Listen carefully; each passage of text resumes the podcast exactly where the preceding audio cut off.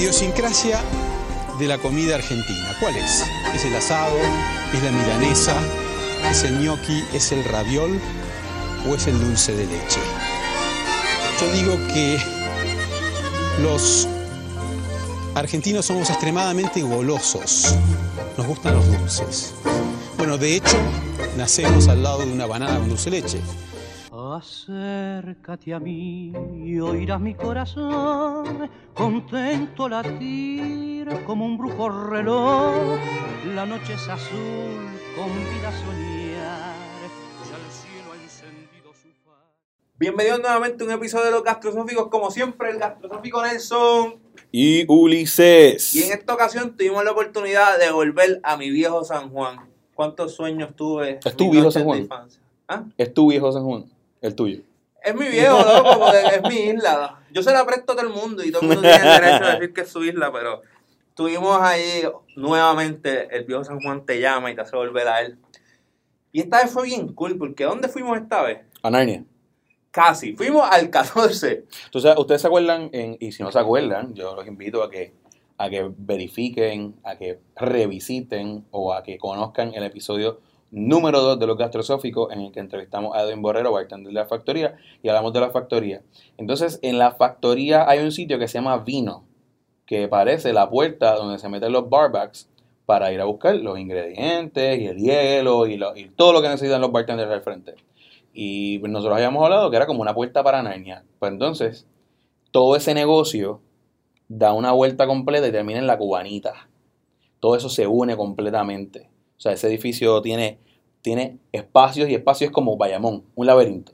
Tú sabes. Entonces, pero hay un intermedio, que es la puerta. Y la puerta es el 14. ¿Y cómo uno entra el 14? Pues uno primero tiene que llegar a San Juan y nosotros le recomendamos que se estacione en el cuartel de Vallada, que es lo que queda más cerca. Y usted llega ahí y usted primero pues mira el tótem y siente que está en el viejo San Juan y la conversación ya cambió. Tú llegas al viejo San Juan y de momento yo no sé porque tú empiezas a hablar de cosas místicas y, y la gente empieza a caminar alrededor Diferente. tuyo. Sí, sí, sí, todo es diferente. Es como, es, es, es lo opuesto a Nueva York. Tú pisas Nueva York y todo el mundo va a las millas.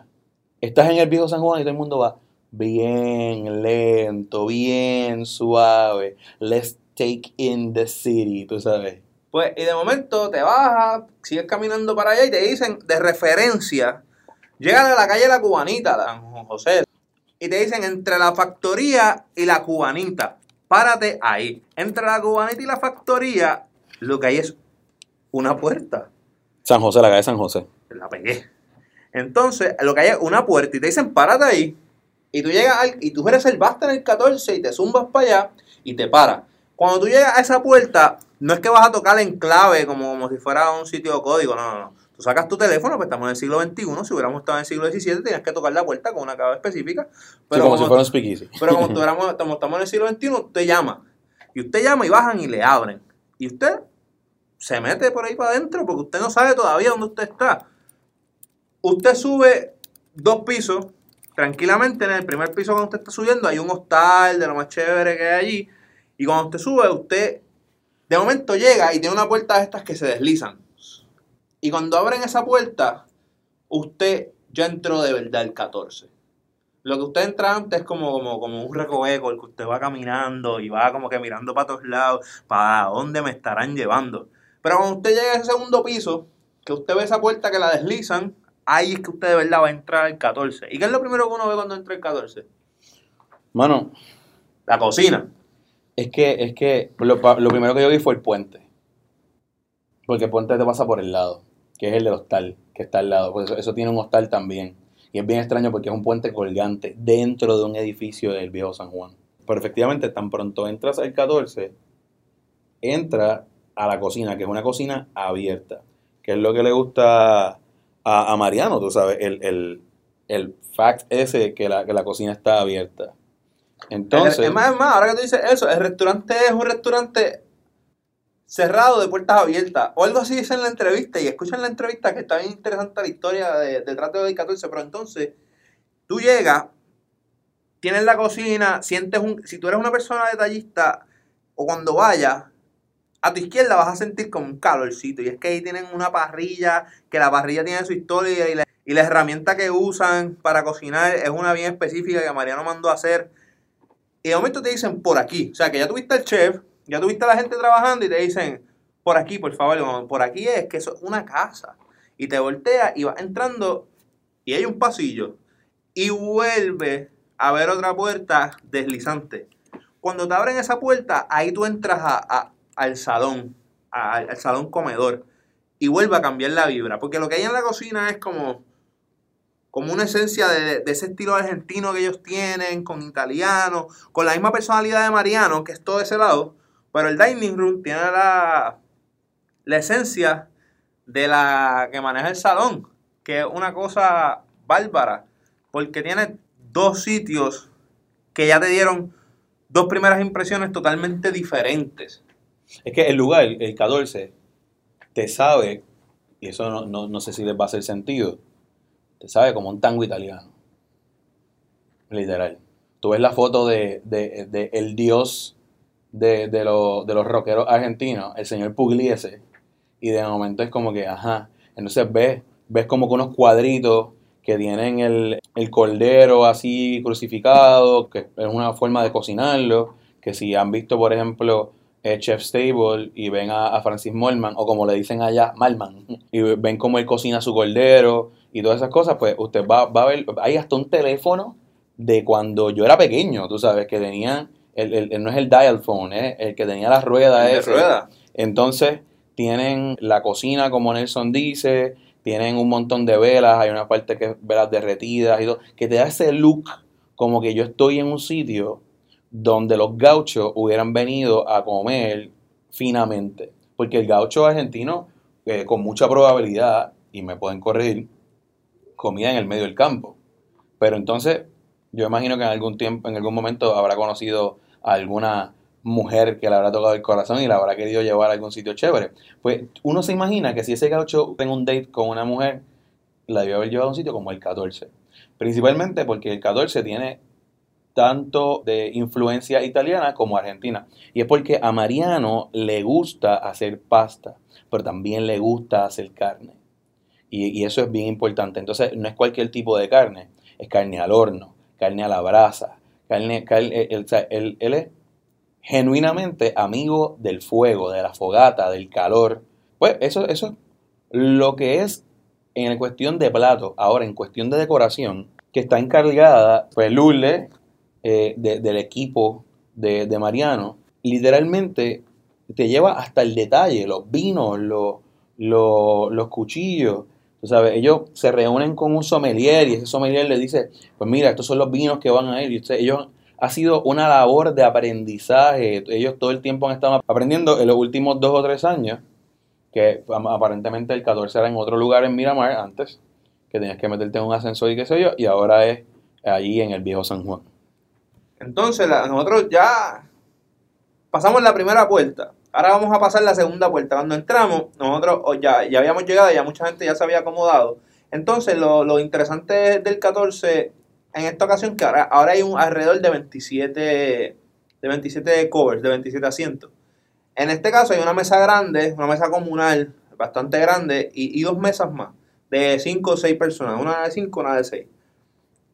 Nosotros llegamos y el estilo es que tú te sientas donde hay espacio o mayormente como las reservas dicen, que hay cinco personas, pues las acomodan, que esas cinco personas puedan estar justas, pero tal vez la sexta persona que está sentada al lado tuyo, tú no la conoces.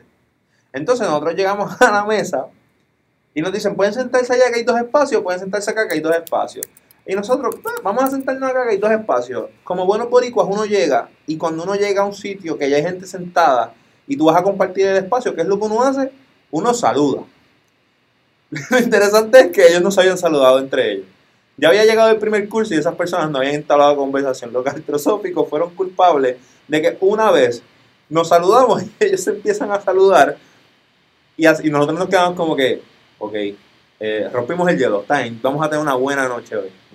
Y el primer plato que Mariano nos trae, del cual ya, ya había gente que ya se lo había comido y literalmente estaban esperando por nosotros. El primer plato fue una brucheta de calabaza asada con queso de cabra y arúgula silvestre. O sea, él te recibe siempre que tú llegas al 14 con algo así. Con una brucheta, con algo liviano.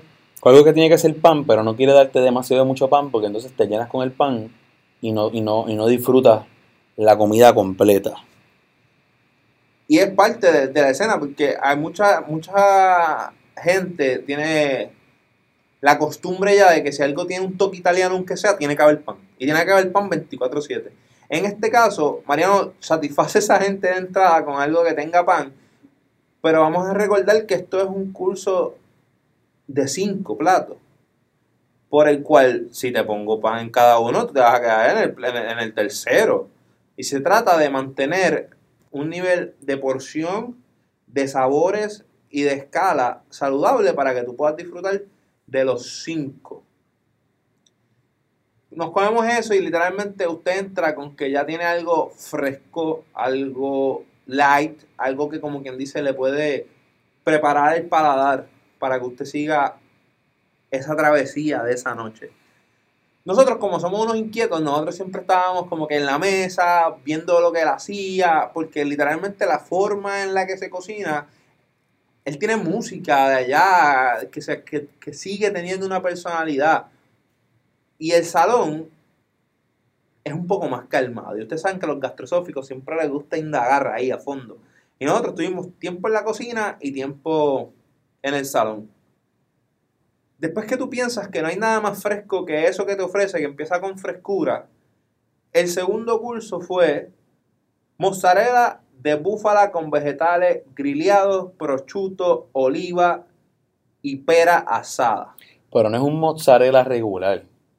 Porque tú puedes comprar el, el, el, el mozzarella ese que venden, que lo venden en Walmart, que no es el gratinado de ese Borden. Estoy hablando del mozzarella que ellos dicen que es de verdad. Que es una marca que a mí me parece que es americana y traen los productos, o los traen de Italia, o tienen como que una, un, un proceso que, que es similar a, lo- italiano, pero no, no es tan italiano. Que es la marca que se llama Belgioso. Que, que uno viene y compra el, el paquete de, de mozzarella y el, el mozzarella eh, no tiene sal, está en su líquido, bla, bla. Pero el mozzarella di búfala que te da Mariano, tú sabes que es mozzarella di búfala. O sea, de leche di búfala, que es más grueso todavía, que es más cremoso todavía, y yo creo que tiene hasta un poquito más de líquido. Y tú, y tú te comes ese queso mozzarella, y la cantidad de sonrisa que hay en tu cara es eterna. Es bien interesante eso, porque como dice Ulises, este mozzarella, este mozzarella tiene líquido todavía. Y, tú, y, y para una persona que nunca haya comido, parece, cuando lo estás masticando y lo llegas a romper en un momento en tu boca, parece como un tipo de yogur. Pues es por la consistencia líquida que nosotros no estamos acostumbrados, porque el queso que nosotros estamos acostumbrados a comer es un queso bien seco. Los quesos de marca genérica, los quesos de lo que sea. Pero este de búfala es bien interesante porque es un queso bien diferente. Cuando es de búfala, que es la receta original, el procedimiento original, porque tú puedes hacer mozzarella con el método de hacer mozzarella, pero con- no con la leche de búfala, lo cual lo hace otra cosa. Exacto. Y ya eso fue, ya, y ya en ese momento de la noche, la mesa se entabló en una conversación eterna.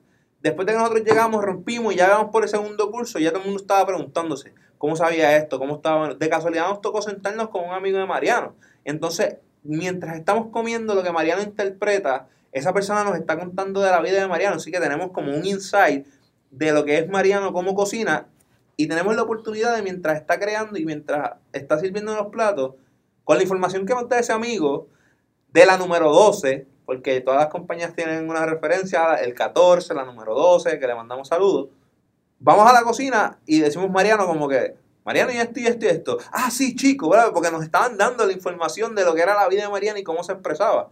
Entonces, de tercero, O sea, mm, y antes de, de seguir con el tercer plato, Mariano es un tipo que es todo sonrisa y es todo pasión.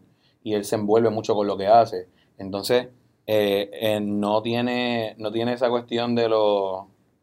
de ¿Cómo se llama esto? De los chefs de antes que se pasaban gritando todo el tiempo, que se pasaban eh, molestando a sus empleados. Es un, un tipo que tiene muchos modales. Los empleados se sienten muy cómodos. Él pide, dice, por favor, ayúdame con esto. Y él va a las millas. No, no, ¿sabes?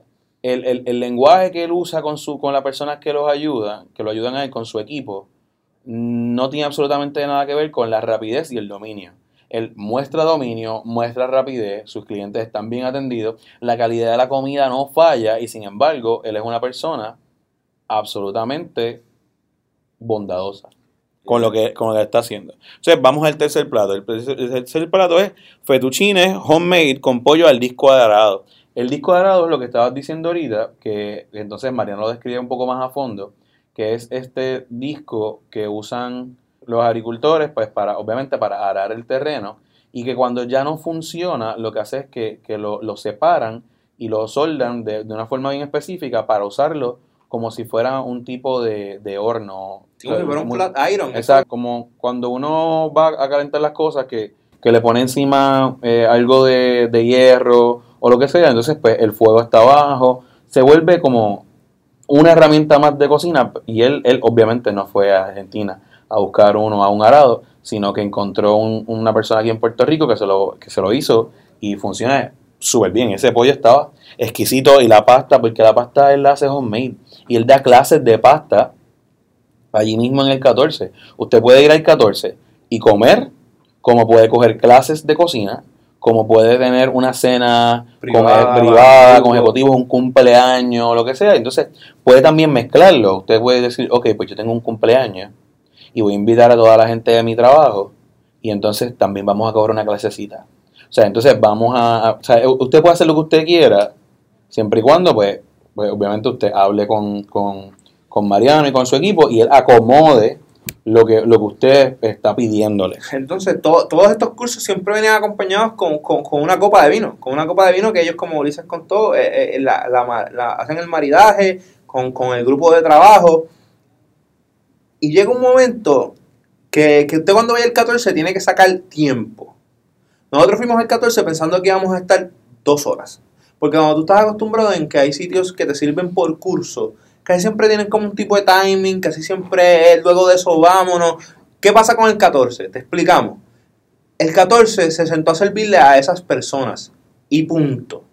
No es que esa noche vienen 100 personas más. No, es que esa noche- no, no, no, no, no.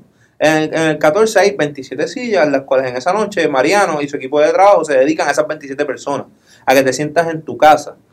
Nosotros estuvimos en el 14 casi 4 horas. Y Mariano en la entrevista nos dice bien graciosamente una cosa que ustedes van a escuchar de risa porque es que no te votan. O sea, el- ellos te matan con bondad hasta el último momento. Exacto. Eso, eso, ese concepto de castigar con bondad a mí nunca, nunca se me va a olvidar. Y, y, no, y, y- siempre que, que- que hablamos de castigar con bondad, por alguna razón termina siendo con la comida italiana. Eso, y, y esto es argentino-italiano. O sea, esto es una comida muy argentina con una obvia influencia italiana. Entonces, ya mencionaste el, el cuarto plato, ¿verdad? Ok, el cuarto plato son unos short ribs de cerdo a la parrilla con salsa criolla de cilantro, acompañada de pimiento asado, relleno de queso brie y huevo. O sea, usted tiene unos short ribs que llevan cocinándose a las brasas un par de horas y cuando usted se lo mete a la boca se le deshace. ¿Ok? El- usted se queda con el hueso en la mano. Entonces, la salsa estaba excelente, pero el pimiento estuvo relleno con queso brie, con un huevito encima dentro del horno por un rato también. La mezcla de textura, la frescura de los ingredientes, porque usted puede coger un, pimiento y poner el pimiento que usted quiera y ponerle un huevo adentro y yo le aseguro que va a saber bueno. Ahora, el pimiento, la calidad del pimiento y el huevo que compra Mariano, para ponerlo de esa forma, la interacción de la calidad de esos ingredientes es una cosa que uno dice, es que si yo comiera así todos los días, me pelaba. Pero es que quiero comer así todos los días. Y te pregunto, hasta el cuarto, ¿todavía llegó el momento gastrosófico o todavía no había llegado? Mira, mano, es que para mí el, el- el viaje completo fue el momento gastrosófico. Pero, pero, pero es que para mí, si tú me preguntas, esos short ribs fueron el momento, el momento gastrosófico. Porque es que realmente se me deshicieron en la boca. Yo no esperaba- Yo quería más short ribs. Yo estaba molesto porque yo quería más short ribs. Entonces, yo quería el rack entero. Si Mariano me dice, te cobro 100 pesos por el rack, me iba a arrepentir el día después, pero ese día no. Porque ese día yo lo quería. Eso es lo que mi cuerpo me pedía. Entonces, de momento nos informan que por ahí viene el postre. Y nosotros vemos, ah, bla, bla, bla, que hay uvas, las uvas se ven congeladas, tiene chocolate, pero es un chocolate chévere, de buena calidad, bla, bla, bla. Y de momento viene y dice, no, no, porque esto viene con grapa. Y ahí yo me agarré el corazón y dije, Nelson, esto es papelazo. Y le voy a explicar por qué. Cuando yo viví en Italia, a mí los italianos me recibieron con grapa. ¿Ok? Y yo no me acuerdo casi. Y el sabor de la grapa es una cosa bien específica. Y si hay una persona aquí que le gustan los licores y la cerveza y los vinos, es Nelson. Y cuando Nelson probó esa grapa, ¿qué fue lo que pasó? No, negativo, date eso. no, date eso. Yo te voy a explicar. Si usted le tiene miedo al tequila, es porque no conoció la grapa. O sea. O usted tiene un un miedo a, a un nene chiquito. Es como, yo, me da mucha gracia, discúlpenme mujeres, discúlpenme, yo sé que me va a joder. Mujer que le tiene miedo a una cucaracha. Usted sabe que con la fuerza de su mano, ¿no? con el pie, con lo que sea que usted le zumbe, la va a matar. No le tiene que tener miedo. Pero vamos a pensar en otra cosa. Vamos a pensar en que, qué sé yo, en que de verdad viene un animal que te pueda hacer daño. Oh, Esa es la, grapa. la- las películas de miedo, que de momento es una película de miedo, que es un demonio de alguna dimensión desconocida, ok. Y de momento vienen las películas de miedo, que son fantasmas de niños pequeños. ¿Qué es eso? ¿Tú sabes? Yo lo único que le digo es que en comparativa, literalmente, tenerle miedo Al al, tequila. al tequila es como tenerle miedo a una cucaracha. Pero tenerle miedo a la grapa, mi hermano, mi hermana, mi familia gastrosófica, yo los entiendo. Porque eso es como tenerle miedo a un monstruo de estos de los que acaba de decir Ulises de esas películas raras. que cuando Nelson me miraba la cara de que yo de miedo, él, él no se imaginaba que era eso, tú sabes. no hay break, mi gente. Mire, y, y, y yo- como siempre los invitamos, yo me vuelvo a encontrar con algo que me reta el paladar, porque de eso se trata los gastrosóficos, de encontrar nuevas experiencias y de probar nuevos, nuevas cosas y nuevos sabores. Se supone, y, y miren cómo es lo interesante.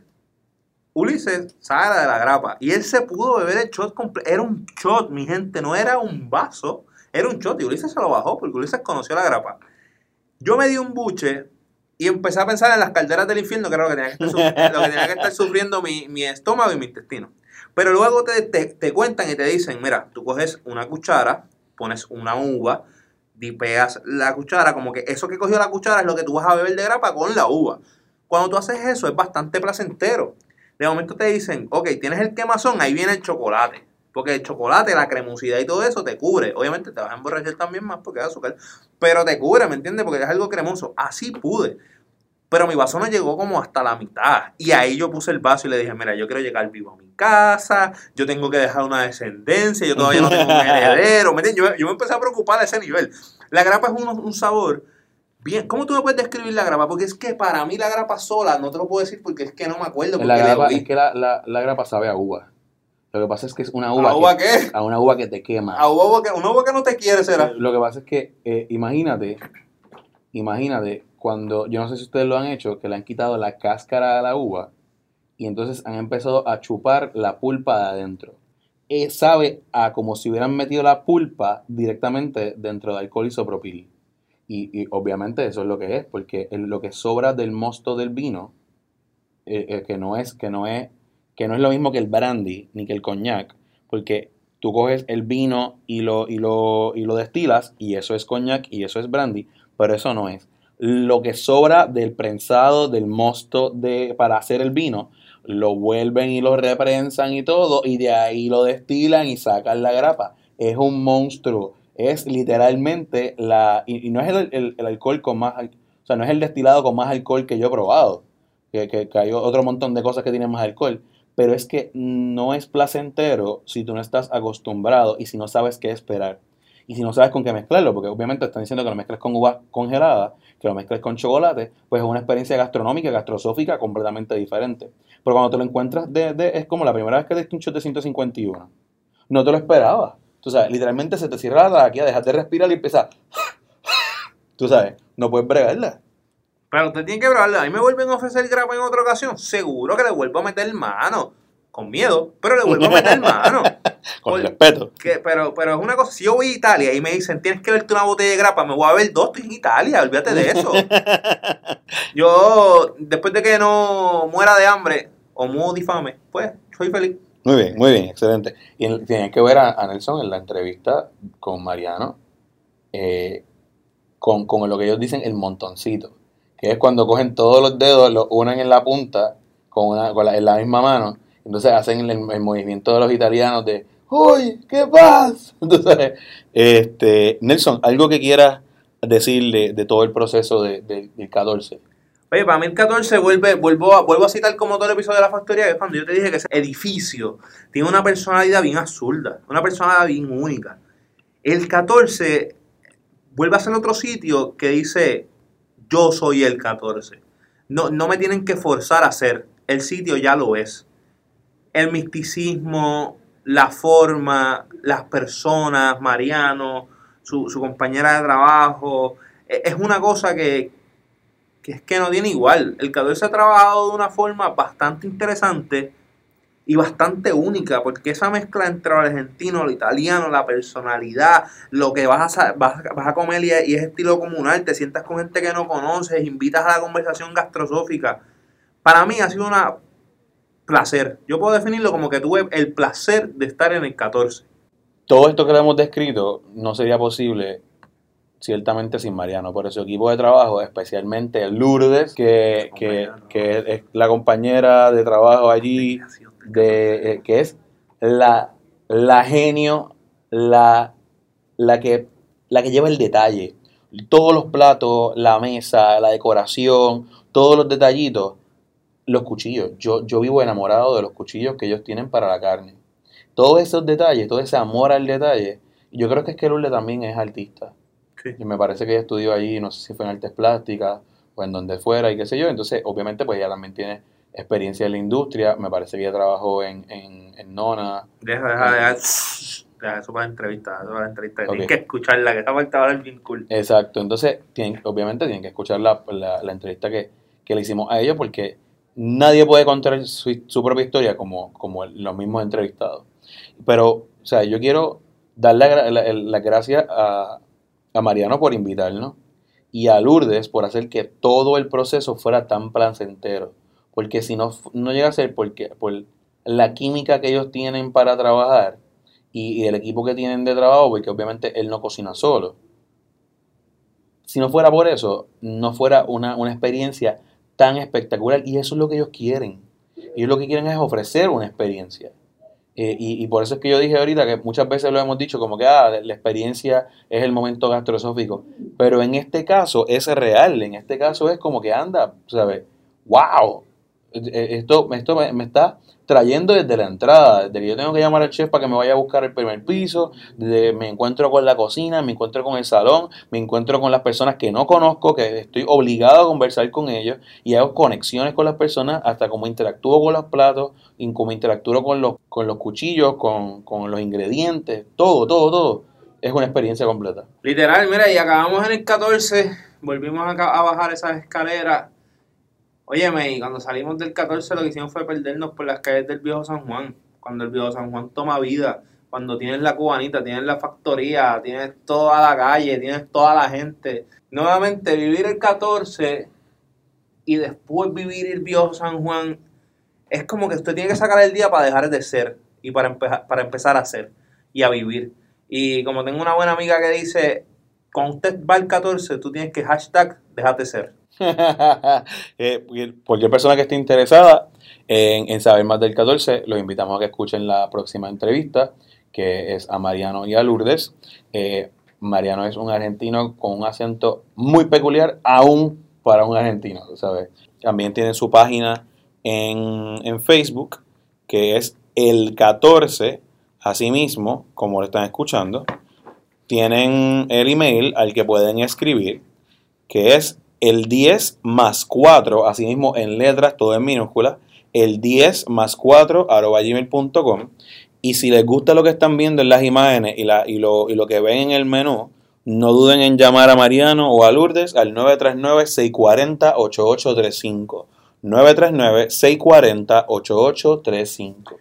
Recuerde que esto es un restaurante cerrado a puerta abierta, es una experiencia única. Los gastrosóficos, como siempre, estamos en todas las redes, los gastrosóficos en Facebook, los gastrosóficos en Twitter, los gastrosóficos en, eh, los gastrosóficos en Snapchat, pero en Instagram. Y próximamente viene por ahí un proyecto secreto que les va a gustar un montón. que ya lo anunciamos en la página y se llama hashtag dos tipos con hambre. Dos tipos con hambre, porque nosotros salimos de grabar aquí y siempre tenemos hambre.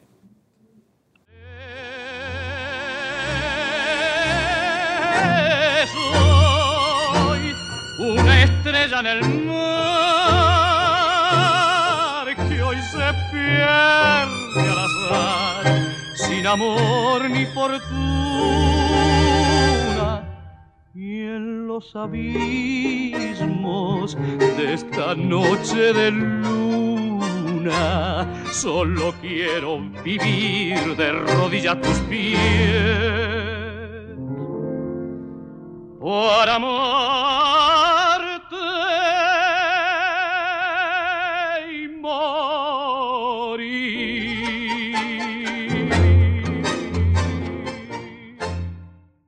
Los Gastrosóficos es grabado en las instalaciones del Númida Center del Bachillerato en Comunicaciones en Red de la Universidad del Este.